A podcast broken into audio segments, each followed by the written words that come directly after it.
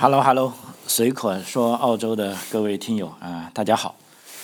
在刚过去啊，其实录音的时候六月份也没过去，现在是六月中哈。啊，其实，在上旬六月八号啊啊，是澳大利亚的一个长假期啊，也就是说是女王生日啊。那么这一天，除了这个西澳洲跟昆士兰州之外啊，其他州包括我们南澳、新州、维州啊、北领地、塔斯马尼亚州。首都领地啊都是放假，那么澳大利亚人就多了一天的假期啊，是个公众假日，啊，呃，所以今天想跟大家讲一下这个女王假期的这个来源啊，以及它会有一个非常重要的活动，就授勋勋章啊。那么这个活动中，今年也有三个华人得到了这个勋章啊，呃，可以说这也是主流社会对咱们华人的一个充分的认可。啊，因为在前段时间哈，我相信大家都知道，这个澳大利亚的这种种族主义啊现象，在新冠疫情当中的啊这个增加啊，也使大家都很担心澳大利亚是不是真的很危险啊啊，包括这个话题，我也在前面几期节目里讲了一些关于这方面的内容，结果也收获了很多朋友的鼓励跟。支持啊，但同时也受到了一些啊反对，甚至一些啊这个责骂啊，在我的这个评论里可以看到啊，老实说啊，作为一个啊自媒体啊，说这些话的时候，已经想到一定不会是所有人都赞美的啊，这个批评也很正常啊，老张我也很坦率啊，我也理解。啊，听众的心态啊，就说无论是支持和批评，我觉得都是正常的，啊啊，只不过是对于批评的人士呢，我希望啊，大家都可以啊，这个就事论事，啊，以理服人啊，你不要去做对个人人生的攻击跟谩骂，啊，这样其实就老实说，我也不会去回应这种骂街的方法啊。这样其实也有损于你自己的形象啊，所以在我的这个评论里面，大家可以看见哈，对于支持鼓励我的哈，我是非常感谢啊。对于批评我的，如果我觉得这个是很中肯的话啊，我也会有合适的回复啊。对于在像泼妇一样骂街的啊，那就算了哈，因为这种人啊哪里都有你没有必要跟他去浪费时间。就像这个澳洲的这种种族主义者啊，也有啊，不是说没有啊，但是这种毕竟是啊极少数，极少数，而且也是不成器的，而且他本身他就是个 loser，老实说他就是这个失败者啊，那他自然就有气，那有气呢，就要毕竟在各个场合都要想办法爆发出来啊，那么如果我们不好运气碰到了啊，那这就是一个典型的这个啊种族歧视。啊，所以说啊，我在这里再次强调我的观点，就是说，在这个新冠疫情期间哈，澳大利亚这个种族歧视的现象啊，不仅是白人歧视这个亚裔啊，包括其实其他有色人种啊，这个现象啊，的确是有所增加啊，这个案例也有所增加啊，包括澳大利亚主流媒体啊，一天到晚都在报这些消息。呃，这个点其实我们并不担心，反而我们是担心这些媒体它都不报道了啊，那就证明这个种族歧视它已经不是新闻了，那这个时候那就真正的是有问题了啊，因为在澳大利亚生活久的朋友都知道啊，如果你看澳大利亚的新闻，基本上都是负面新闻啊，负能量，没有什么好消息。如果你一定要看这些新闻来靠这些新闻活下去啊，那真的来澳大利亚是一件很惨的事情啊，没法活下去。呃，不论是主流媒体，甚至这边的一些呃中文报纸，啊，都是报这些坏消息啊。所以我是这边有一个清晰的判断，就是说，为什么我说澳大利亚尽管有种族歧视现象，但是它并不代表着它不是个不安全的国家啊。因为这有三个论点啊。第一个呢是目前就澳大利亚的这个政治体制来说啊，是没有系统性的对。啊，一些少数民族进行歧视的，啊，第二呢，包括官方在内啊，无论是联邦政府还是州政府啊，甚至地方康守政府啊，对这些种族歧视的行为都是立场非常鲜明的，呃，立场非常啊坚定的啊。从莫里森总理到随便一个地方的市长，都是一致谴责啊，是强烈的谴责，并鄙视这些种族主义者啊。那么第三点就是说我今天所讲的啊。在这个重要的日子啊，女王生日的寿衔仪式上啊，也有很多华人啊得到了这方面的勋章啊。这从另一个方面也验证了啊，这个主流社会对华人做出贡献的认可啊。所以我有这三点非常充分的论据表明，目前在澳洲是啊非常安全的啊。当然了，这种安全也依赖于我们。啊，作为这个少数族裔的人的不断对这个法律的完善，对这个国家体系的监督，啊，所以包括每一次啊这种种族歧视事件，我希望新闻媒体报的越多越好，挖的越深越好，啊，充分的让这个社会意识到种族歧视并没有百分之百的灭绝，啊，它还是存在我们身边，啊，这也要求我们每个人都要啊以身作则啊，你发现了这些种族歧视，你就去。报道，然后就去曝光，让社会来谴责他啊。另一方面，我也非常的建议，尤其是我们华人这些少数裔者啊，多让我们的孩子去啊接触这个社会啊，甚至去啊当这个律师啊，当这些政客啊，当这些议员啊，利用这个国家制度去捍卫我们的合法权益啊，这才是我觉得华人在澳洲的。未来所在哈，而不仅仅是说我们只当个医生或者当个这个银行家，去赚了足够足够多的钱啊，这还是不够的啊。好，那说回来，这个女王生日假期哈，呃，刚才讲了，澳大利亚呢定于官方是定于每年的六月份的第二个礼拜一为女王生日公共假期。啊，这样比较有趣的是呢，刚才也讲了，这个西澳洲跟昆士兰州啊，他们是定于其他时间的，啊，那具体什么时间我待会会跟大家讲啊。总而言之，如果你在西澳洲跟昆士兰州，那不好意思了啊。不过很有趣的是，这两个州都是澳大利亚最大的州啊，其中西澳洲大概占了土地面积的整个澳洲的三分之一，啊，昆士兰州呢大概，啊，我估计也有五分之一吧，我没没看地图啊，但是。我想象中好像有。总而言之，这两个州是非常大的州啊，他们是定在其他的日子啊。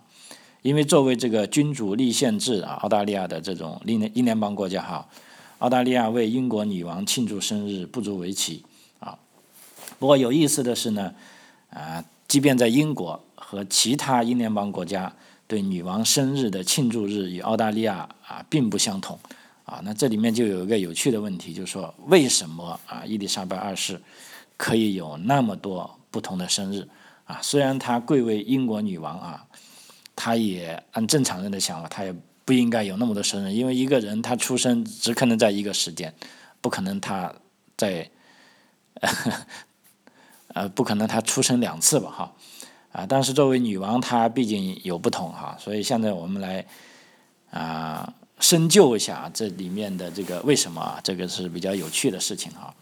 啊我们知道目前啊，这个英国女王是伊丽莎白二世啊，她是在一九二六年四月二十一号啊出生于伦敦，那么她正常的生日就应该是四月二十一号吧，对吧？所以在英国啊，人们会在四月二十一号的当天啊庆祝女王的生日啊。问题呢，英国人这个比较多事啊，他们除了这天庆祝呢，他还要庆祝一次啊，他是每年会为女王庆祝。两次生日，啊，而另一次生日呢，就是每年六月的第二个礼拜六，啊，这跟澳洲不同，澳洲是第二个礼拜的礼拜一，啊，那么这一天在英国呢，被称作英国女王的官方寿辰日，啊，叫 Queen Official Birthday，啊，就说这个英国政府啊，我认为你应该在今天过生日啊，他这是强加给女王的生日，啊，那么澳大利亚等啊英联邦国家呢？他所庆祝的女王寿辰日呢，也是由各个国家自行设定的女王官方寿辰日啊。比如说四月二十一号，伊丽莎白二世的生日，我是今天才知道的啊，因为我也从来不在这一天庆祝她的生日啊。我们澳大利亚在澳大利亚人都是在南澳洲的都是在六月八日啊，我们玩一天啊。所以为什么会这样，会有这样的一个呃问题呢？我们来看一下，因为最初呢，伊丽莎白二世女王的官方寿诞呃生日呢是定于六月的第二个礼拜四的。啊这与他父亲啊乔治六世在位时间的官方啊生日是相同的，只不过后来他在呃成为女王就加冕七年后啊，在他是我想一下是一九五二年加冕的啊，那上面在一九五九年，他自作主张就改了啊，他的这个官方生日改为六月的第二个礼拜六啊，呃，那么这个官方生日它到底是？怎么来的呢？啊，我们再翻开一下历史书，可以看见，啊，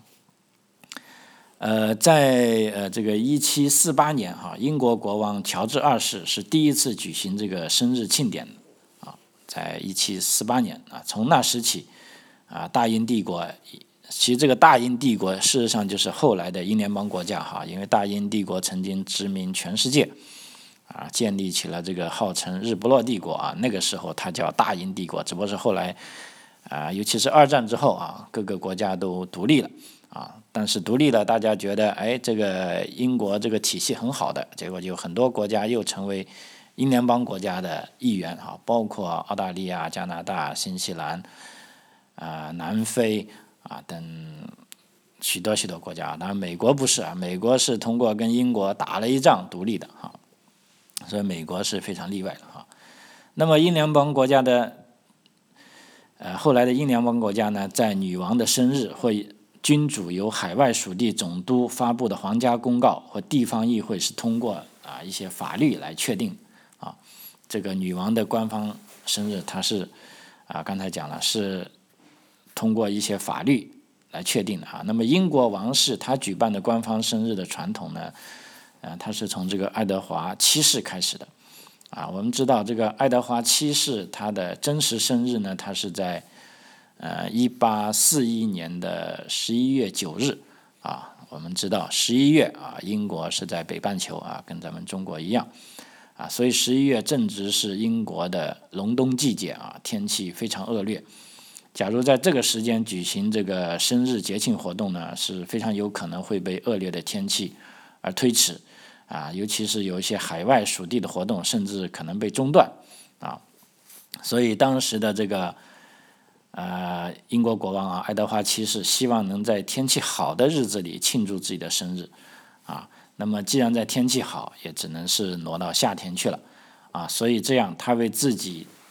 另外设立了一个官方生日啊，所以这一传统也就是从这个爱德华七世。开始啊延续下来啊，那么刚才说到啊，目前的英国女王啊伊丽莎白二世，她的父亲是乔治六世，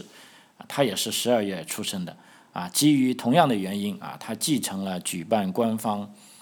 啊生日庆典的做法，于是这个传统一直到一直延续至今啊，就是也就是说，英国是在六月份啊。而且可能还会继续下去啊，因为毕竟六月份的天气肯定会比十二月好啊。不管这个查尔斯王子或者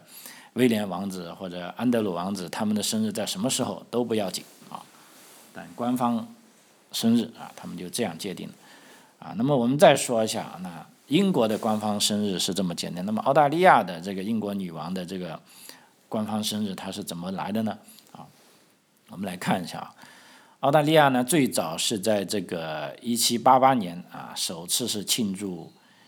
啊英国国王的生日啊。那一年是由当时的这个新南威尔士总督啊阿瑟菲利普啊，也就是说是第二舰队的头啊，就最早登陆的澳洲那一批人啊，他当时宣布设立的第一个节庆日，就是来庆祝英国当时的国王乔治三世的生日啊。那么如今呢，澳大利亚就现代的澳大利亚，哈，澳大利亚在一九零零年建国之后，澳大利亚联邦是每年六月的第二个礼拜一庆祝女王生日，啊，那么这一天同时也是法定的公共假日。那么西澳洲和昆士兰州呢，他们比较特别啊，他们是通常将每年九月的最后一个礼拜一，啊，或者有时候十月的第一个礼拜一，啊，定为这个女王寿辰日，啊，女王的生日假期啊，在于他们州这个也算是法定公众日啊，所以如果你居住在是西澳洲或者昆士兰州，啊，那么你要看清楚你们的 女王假期跟我们的女王假期啊，跟这个 南澳洲啊。呃，新南威尔士州啊，跟这个维多利亚州啊，跟塔斯马尼亚州啊，甚至北领地都是不同的啊。但是相同的是，大家都有一个假期。而且有趣的是，基本上过完这个女王生日假期呢，我们就知道啊，半年的时间过去了。而且澳大利亚的大部分公众假期呢都是上半年，所以基本上过完这个假期，我们就啊只能等。啊，圣诞假期了，也就是说六月份就过完一半了啊。当然九月份还有个假期，九月份啊，对哦，是有一个 Labor Day 啊，劳动节假期啊。基本上这个倒是全澳洲都是统一的啊，但是女王假期呢是不统一的啊。那么在这个女王假期的当日呢，就当天在澳大利亚呢，女王啊在这一天呢有个非常重要的仪仪式啊，就刚才讲的是授勋仪式，叫 Queen Birthday Honors 啊。那么在这一天呢，就是为，呃，会上多到上千名啊，也就是说对澳大利亚做出杰出贡献的各行各业人士啊，颁发这个荣誉勋章。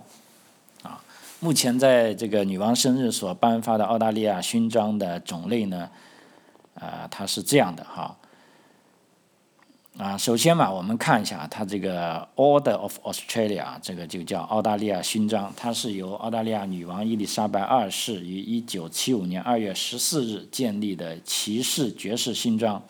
啊，旨在表彰澳大利亚公民和其他有成就或有功勋的人，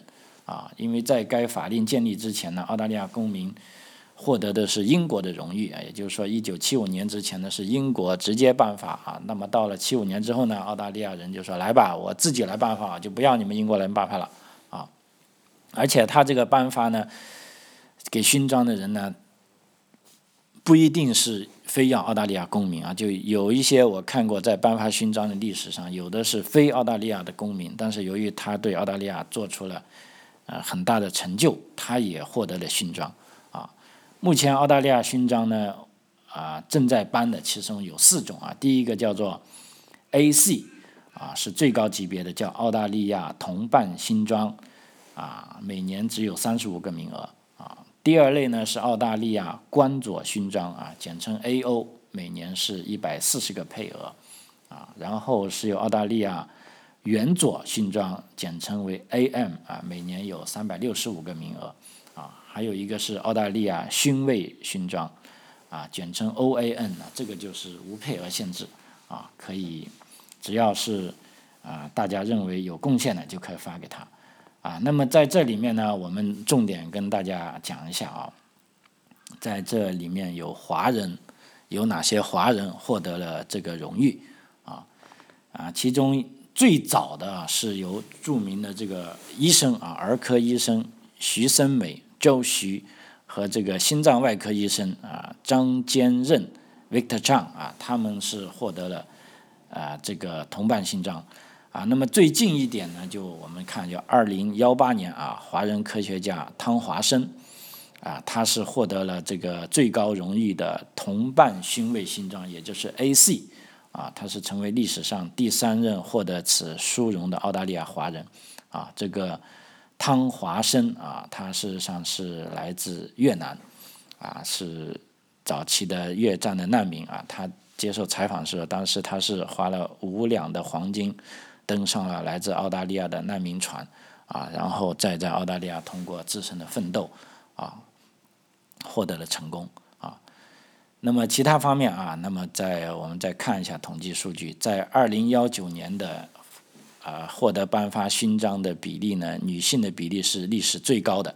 啊，你看，在二零幺九年有百分之四十的女性获得了这个勋章，啊，甚至有多名来自这个文化艺术、教育、科研、科研等领域的华裔澳大利亚人也是榜上有名啊。那么在二零幺九年，包括这个啊跳芭蕾舞的啊芭蕾王子李存信，还有厨师啊名厨。陈月义，啊，还有艺术及教育倡导者李大伟，啊，这个是教育学的方面的代表啊，还有超导学科带头人窦世学，啊，这就是科学家了啊，还有创新结构的提出者谢益明，啊，还有眼科专家啊道义瑜，啊，心理学专家 Elizabeth 唐。啊，还有杰出科技青年啊，Marita Chan 和华人社区领袖李兆然等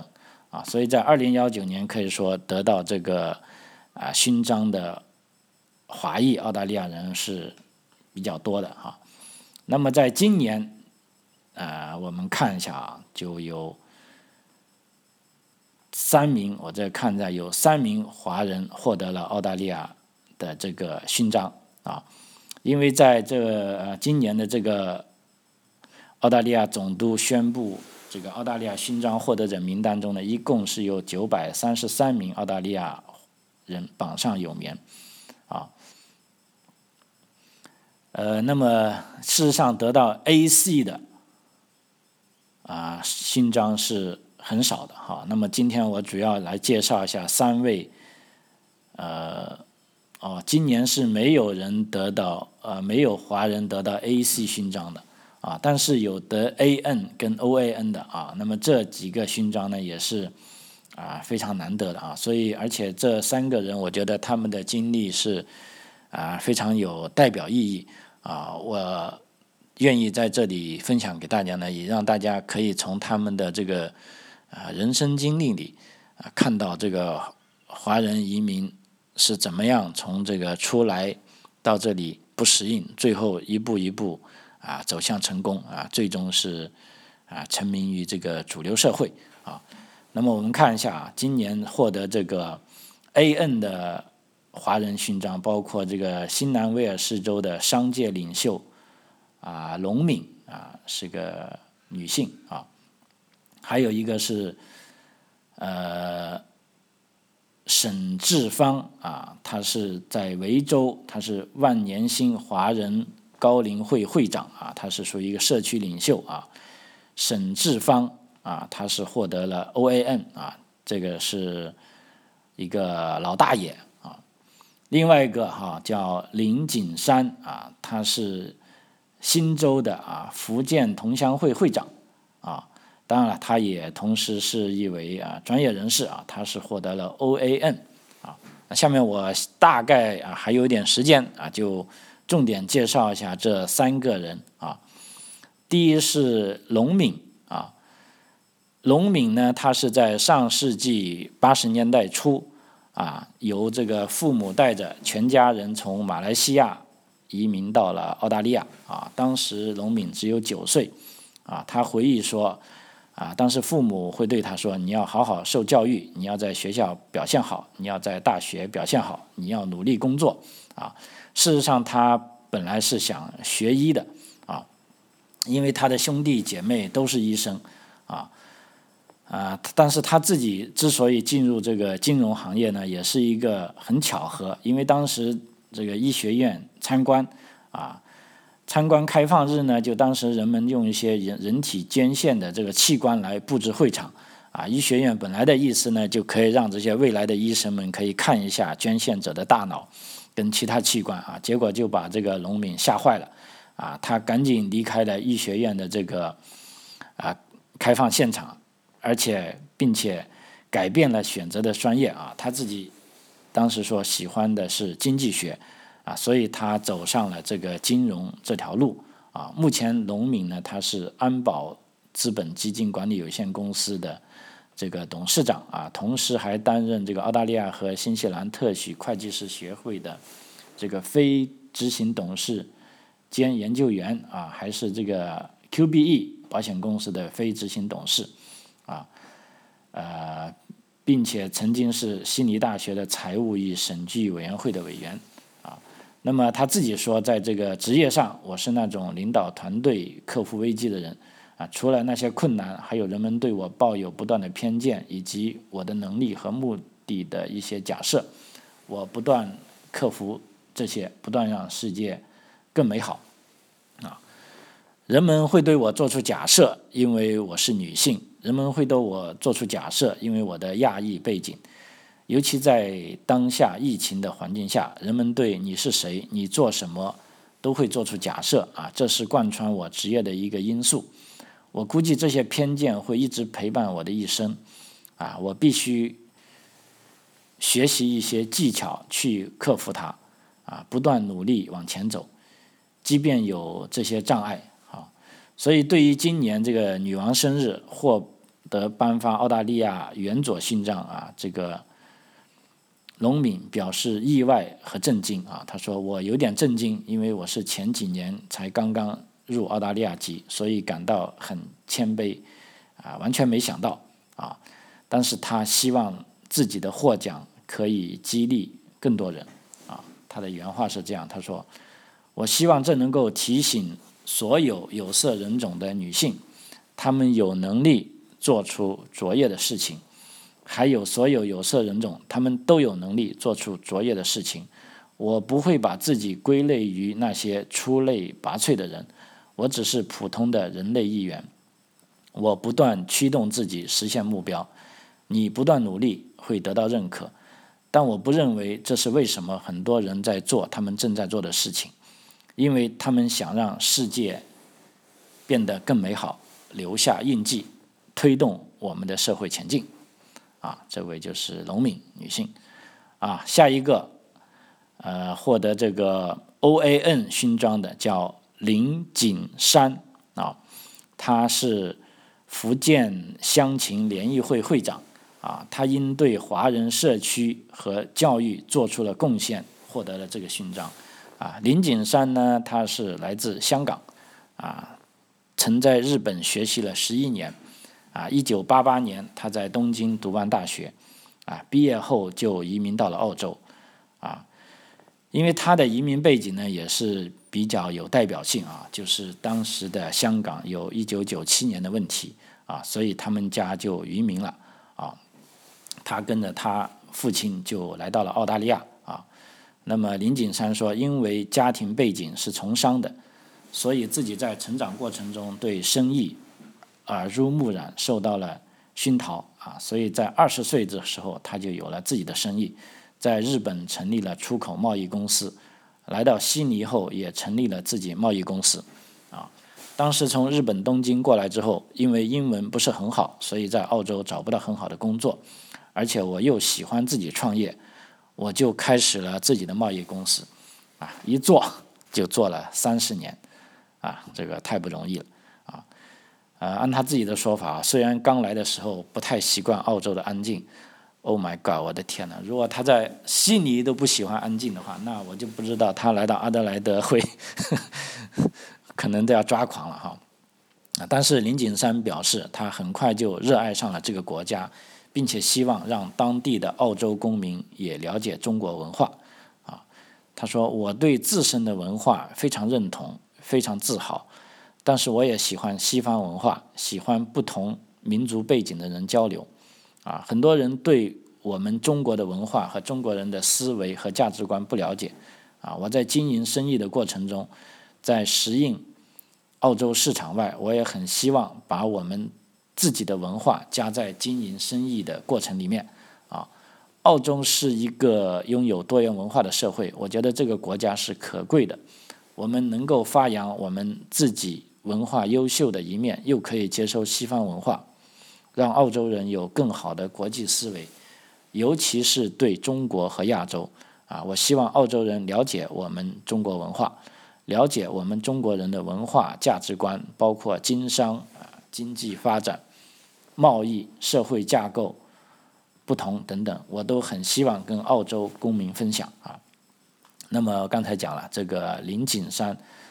啊，祖籍是福建啊，所以他在新州成立了福建乡情联谊会，还开设了中文学校啊，每年都会组织华裔小学生来中国开展寻根之旅啊啊，其实这也是一个非常典型的啊成功的。呃，亚裔他所做的一个很重要的事情啊，包括我所认识的几位朋友来到澳洲，啊，在经商上当有了自己的成就之后啊，都会想办法啊，让自己的下一代啊，跟澳洲人的下一代，他们更加充分了解啊自己的祖国啊，这样呢，我觉得是啊消灭种族主义的一个根本的啊办法啊，所以我对这个林景山女士做的事情啊非常开心。那作为今年啊这个女王生日啊，她获得了澳大利亚勋位勋章呢，林景山也表示很开心啊，他这样说，他说。我非常感谢各方面的朋友对我的支持。我曾经做到过的事情得到认可，这是我人生的一个很荣幸的奖章。现在有这份政府和社会的荣誉勋章啊，是对我的鼓励。得到鼓励，我们就要做得更多，做得更好。好，恭喜他，恭喜他啊！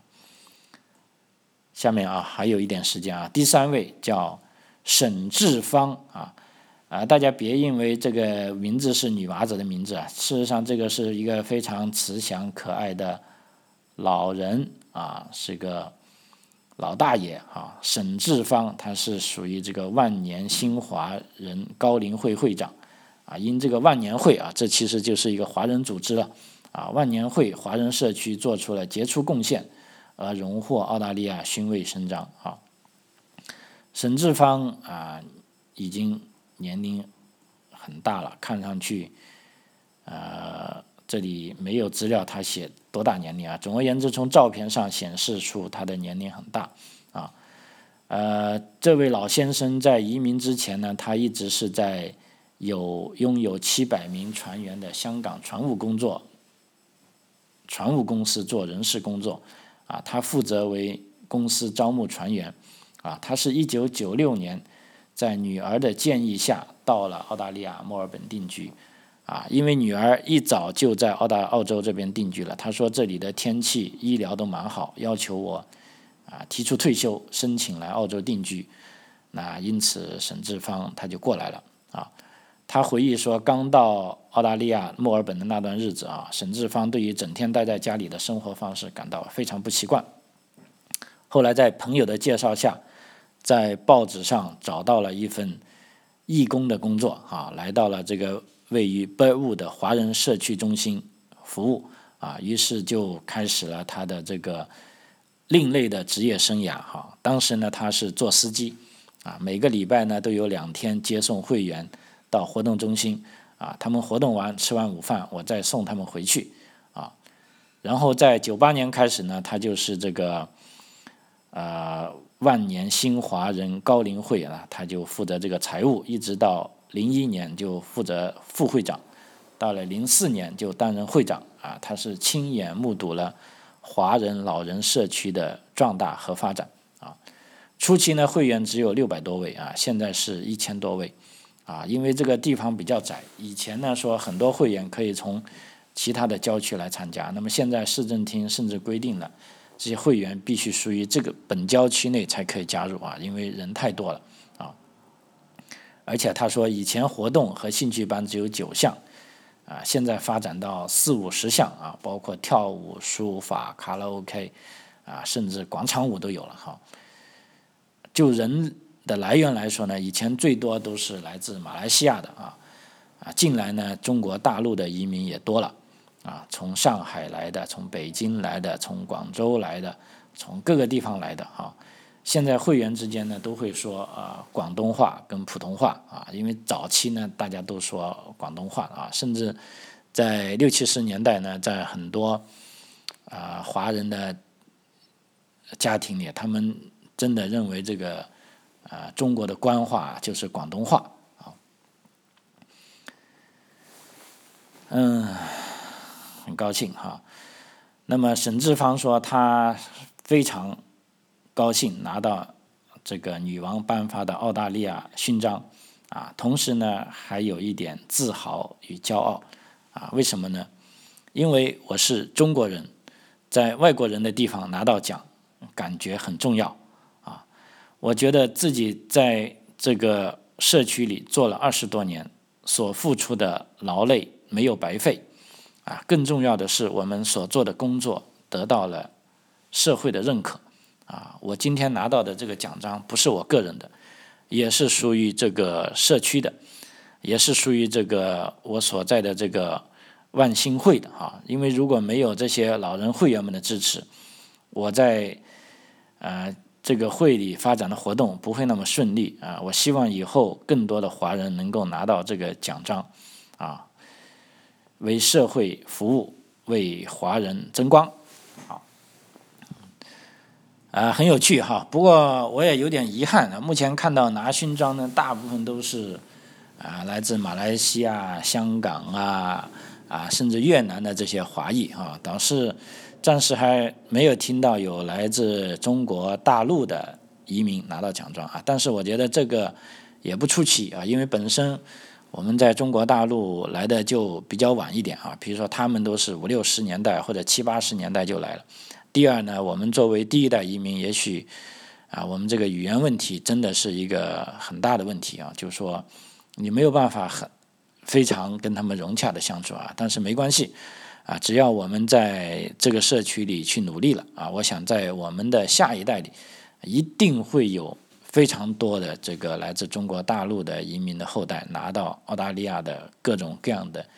啊勋章啊，我相信这也是我们对这个社会的做出的贡献，以及这个社会对我们的认可啊。好，张口澳洲啊，这一集节目就到此为止啊，非常感谢您的收听，啊也欢迎您的转发、点赞或者评论，我们下期再见，谢谢。